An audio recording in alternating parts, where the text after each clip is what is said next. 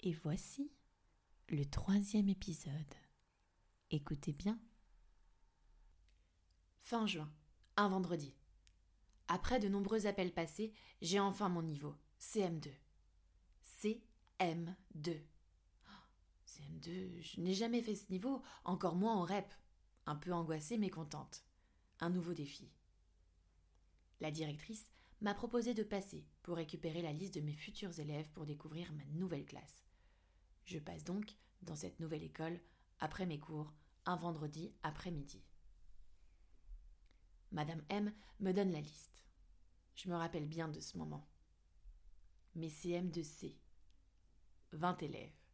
Les élèves sont présentés un par un dans l'ordre alphabétique. J'ai eu un drôle de portrait de ma classe sans les connaître. Alors, lui, il faut faire attention, gros problème de discipline. Elle, bah elle, c'est un ange, elle est très très très performante. Lui, il est violent. Lui, il ne sait toujours pas lire en CM2. Elle, elle a besoin d'un cadre. Elle, lui, etc. Bref, je déteste ça. Je ne veux pas ficher les élèves avant de les connaître. J'ai besoin d'en faire ma propre idée. Chaque élève peut réagir différemment face à un enseignant. Évidemment, pour les élèves étant suivis, orthophonie, STRAZ, PPRE, PAI, etc., j'avais besoin de savoir. Fin de ce rendez-vous, je rentre.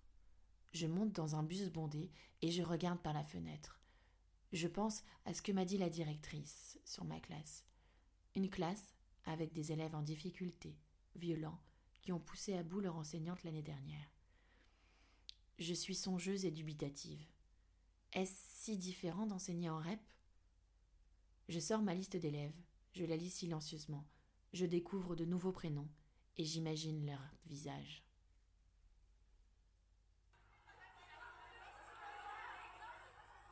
La suite au prochain épisode.